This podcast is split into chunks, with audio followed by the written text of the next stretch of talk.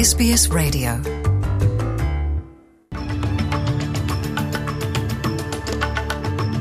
Vamos agora às notícias da Austrália e do mundo para este domingo, 17 de julho de 2022.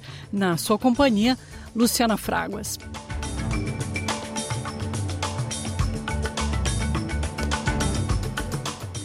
O governo federal defendeu a demora em trazer de volta o auxílio financeiro para aqueles, principalmente trabalhadores casuais, afetados pela pandemia da Covid-19. O governo tinha anteriormente dito que não poderia manter o financiamento do benefício. Mas o tesoureiro Jim Chalmers disse que as críticas da porta-voz da oposição, Susan Lee, são desnecessárias, depois que ela disse que o governo foi praticamente obrigado a reintroduzir o bônus de 750 dólares para aqueles que tiveram que tirar licença médica por causa da Covid. Chalmers disse à Sky News que o governo não está interessado em culpar ninguém, mas sim cuidar da nação. There's an appetite in the community to come together around these pro problems and not to constantly carp and whinge about them. And I think that those comments from whether it's Susan Lee or from others uh, are frankly ridiculous in the context of us trying to do the right thing by people. Mais de 3 mil bombeiros continuam combatendo os incêndios florestais que assolaram Portugal essa semana. Alimentados por temperaturas extremas, a parte central do país foi particularmente atingida. As temperaturas devem chegar a 47 graus nos próximos dias. Cerca de 37 mil hectares foram queimados essa semana em Portugal, segundo a Agência da Proteção Civil. Pelo menos 865 pessoas foram forçadas a deixarem suas casas, embora muitas tenham retornado. Mais de 30 casas e edifícios foram danificados. Antônio Domingues, presidente da Câmara de Ancião, disse que o Conselho tem sofrido com as chamas. Depois de uma noite também difícil, onde estiveram envolvidos eh, bastantes operacionais do terreno, mas que não fazem eh, no completo, digamos assim, o rescaldo de todas as situações, muito, muito menos aquelas que estão mais no interior da mata. Identifiquei esses sítios, comuniquei também com o posto de comando, com o comandante de ancião e estamos uh, a colocar meios nesses sítios. Como eu disse, há aqui um perímetro e uma linha que já tem mais de 40 km, 50 km, para, minha, para minhas contas nunca serão menos de 7, 8 mil hectares ardidos. Estamos a falar de um prejuízo grande uh, para o Conselho, um Conselho que nos últimos anos não tinha ardido, e estamos a falar de um, de um prejuízo grande também para as populações. E eu quero agradecer às populações os dois dias terríveis que passámos na segunda, uh, na terça e na quarta-feira. Uh, com um perímetro grande, como eu dizia, uh, de extensão do incêndio, não foi possível os bombeiros estarem em todos os lados e foram as populações que defenderam as suas casas. O Reino Unido está se preparando para o calor extremo dos próximos dias. As autoridades estão preocupadas com o impacto na saúde das pessoas e em um sistema de saúde já sobrecarregado pela pandemia da Covid-19. O secretário de Saúde da Grã-Bretanha, Steve Barclay, disse que os serviços de ambulância já estão organizando medidas para lidar com o aumento previsto na demanda devido ao aumento das temperaturas. The clear message to the public is to take the sensible steps in terms of water, shade, and cover that many people are aware of. That's the best way of mitigating against the, the heat. We're asking people to keep an eye out for their neighbours and those who may be vulnerable. Uh, but we're also putting in additional uh, contingency uh, support as well. Troca de acusações marcaram o fim do encontro entre o presidente americano Joe Biden e o príncipe da Arábia Saudita Mohammed bin Salman. O ministro das Relações Exteriores, Faisal bin Farhan Al Saud, contradisse o presidente americano Joe Biden ao dizer que os dois países não discutiram as questões ligadas a Israel.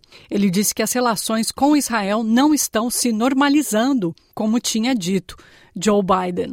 Em resposta ao presidente Biden, que disse que considerava o príncipe Bin Salman responsável pelo assassinato do jornalista Jamal Khashoggi, o ministro do Estrangeiro Al Saud disse a Reuters que Bin Salman levou o assunto a sério The uh, president raised the issue of uh, Jamal Khashoggi at the beginning of the meeting with His Royal Highness the Crown Prince. And the Crown Prince responded that uh, this was a painful episode for Saudi Arabia and that it was a terrible mistake, that uh, the kingdom launched an investigation into this matter, and that uh, those who were accused uh, were brought to trial and they were convicted. Al Saúde também disse que não adianta os Estados Unidos tentarem impor seus valores aos países do Oriente Médio que isso nunca deu certo e que, ao contrário, piorou a situação, citando a invasão do Iraque e do Afeganistão.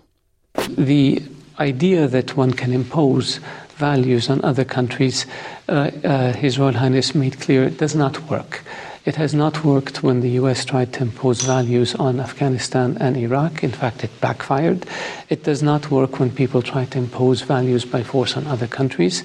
Uh, His Royal Highness also mentioned that uh, a number of countries, in a number of countries around the world, you have situations where journalists are killed. And, and he also raised the issue of the Palestinian American journalist that was killed by the Israeli defense forces and, uh, and the need to ensure that this issue is properly dealt with. So these issues, unfortunately, mistakes happen. Uma vigília foi realizada na capital do Sri Lanka, Colombo, em homenagem às pessoas mortas durante os protestos políticos das últimas semanas. Um dos manifestantes presentes na vigília foi o ativista Shamira Deduade. O presidente do parlamento, Mahinda Abeiwardana, prometeu um processo político rápido e transparente para nomear um novo presidente. Mas Shamira disse que o povo não quer ninguém ligado à família do ex-presidente Rajapaksa. All these victories are meaningless if, in the snap of a moment, those are uh, those are stolen away or cheated away from us.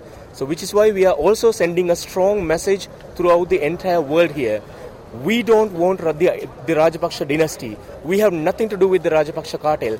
And not just the Rajapakshas, we don't have any patience for the proxies of Rajapakshas as well. As consequências do aumento da inflação nos Estados Unidos e dos aumentos das taxas de juros do Banco Central americano, incluindo a rápida valorização do dólar americano nos mercados de câmbio, estão afetando fortemente a economia global. O índice de preços ao consumidor dos Estados Unidos, em junho, subiu 9,1% em relação ao ano anterior, atingindo a maior alta das últimas quatro décadas. Marcos Cordeiro Pires, professor de Economia e Política Internacional da Universidade Estadual Paulista, questionou os aumentos agressivos das taxas por causa de seus efeitos em economias como a do Brasil. A gente poderia imaginar qual que é o impacto disso, né, de 13,25% de juros na economia de qualquer outro país do mundo. Agora a gente imagina como que isso impacta negativamente o Brasil que está enfrentando um problema muito sério de desemprego, desemprego aberto e desemprego fechado, né, que tem 60 milhões de pessoas inadimplentes que não conseguem pagar as contas, e, para piorar, mais ou menos 31 milhões de pessoas que estão sujeitas à fome todos os dias. Yupsal Leung professor de economia da Universidade de Nanyang, na China, disse que os efeitos colaterais da política monetária dos Estados Unidos estão pressionando as moedas e criptomoedas globais mais fracas. we might spill over to the world through the contagion effect. If this is the case, that could be problematic.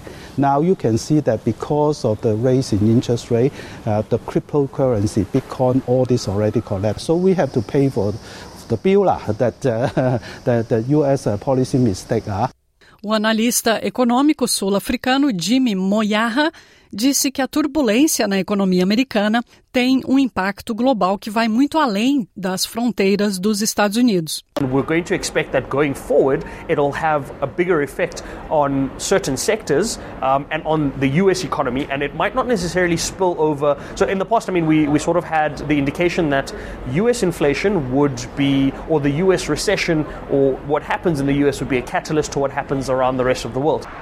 Os governadores dos estados e territórios australianos estão apelando para que os australianos usem máscara para reduzir o risco de infecção pela Covid-19. A preocupação em alguns estados de que o aumento esperado de casos no inverno possa se estender além do previsto. A governadora interina da Austrália do Sul, Susan Close, disse que o governo do estado está preocupado com o aumento dos números da hospitalização. We had previously expected that our peak was going to be coming uh, very soon in the end of July. When we have our meeting on Tuesday, we'll be presented with updated modelling and we'll see uh, if that's something that does shift through into August. A Rússia disse que não tem intenção de diminuir os ataques contra a Ucrânia com planos já em andamento para aumentar os bombardeios. O ministro da Defesa da Rússia, Sergei Shoigu, ordenou que as unidades militares intensifiquem suas operações em resposta ao presidente ucraniano Volodymyr Zelensky, que disse que as forças locais estão determinadas a reagir aos ataques dos soldados russos. Ukraine has withstood brutal Russian strikes. We have already managed to liberate part of the territory occupied after February 24th. We will also gradually liberate other parts of our country that are currently under the occupation. A Angola e o Brasil estão entre os 10 países mais atrasados do mundo em imunização para outras doenças durante a pandemia. Um estudo das Nações Unidas revela que 25 milhões de crianças não receberam vacinas essenciais no ano passado. Saiba mais detalhes com a ONU News. A pandemia foi o motor do maior retrocesso nas vacinações registrado em três décadas no mundo. No ano passado, a cobertura global de imunização continuou a cair, atingindo 25 milhões de crianças que não receberam vacinas essenciais. Desde 2019, a proporção de crianças que completaram as três doses contra difteria, tétano e coqueluche em todo o globo caiu 5 pontos para 81%. As taxas de imunização contra o sarampo estão no mesmo nível e se ligam a uma queda significativa na cobertura da poliomielite. O mínimo necessário é uma taxa de cobertura vacinal de 94% para a imunidade do rebanho, para que seja interrompida a cadeia de transmissão de uma doença. Dos países de língua portuguesa, apareceram na lista Angola, Brasil que estão entre os 10 mais afetados pela situação, concentrando mais de 60% do total de perdas de imunização. No Brasil, cerca de 26% das crianças não receberam vacinas no ano passado, em comparação com 13% em 2018. E em todo o mundo subiu de 13 milhões para 18 milhões o número de menores que não receberam uma dose das vacinas básicas em 2019. Moçambique, ao lado de Mianmar, destaca-se entre nações com aumento relativo no número de crianças sem uma dose sequer no biênio analisado. Want to hear more stories like this? Listen on Apple Podcasts, Google Podcasts, Spotify, or wherever you get your podcasts from.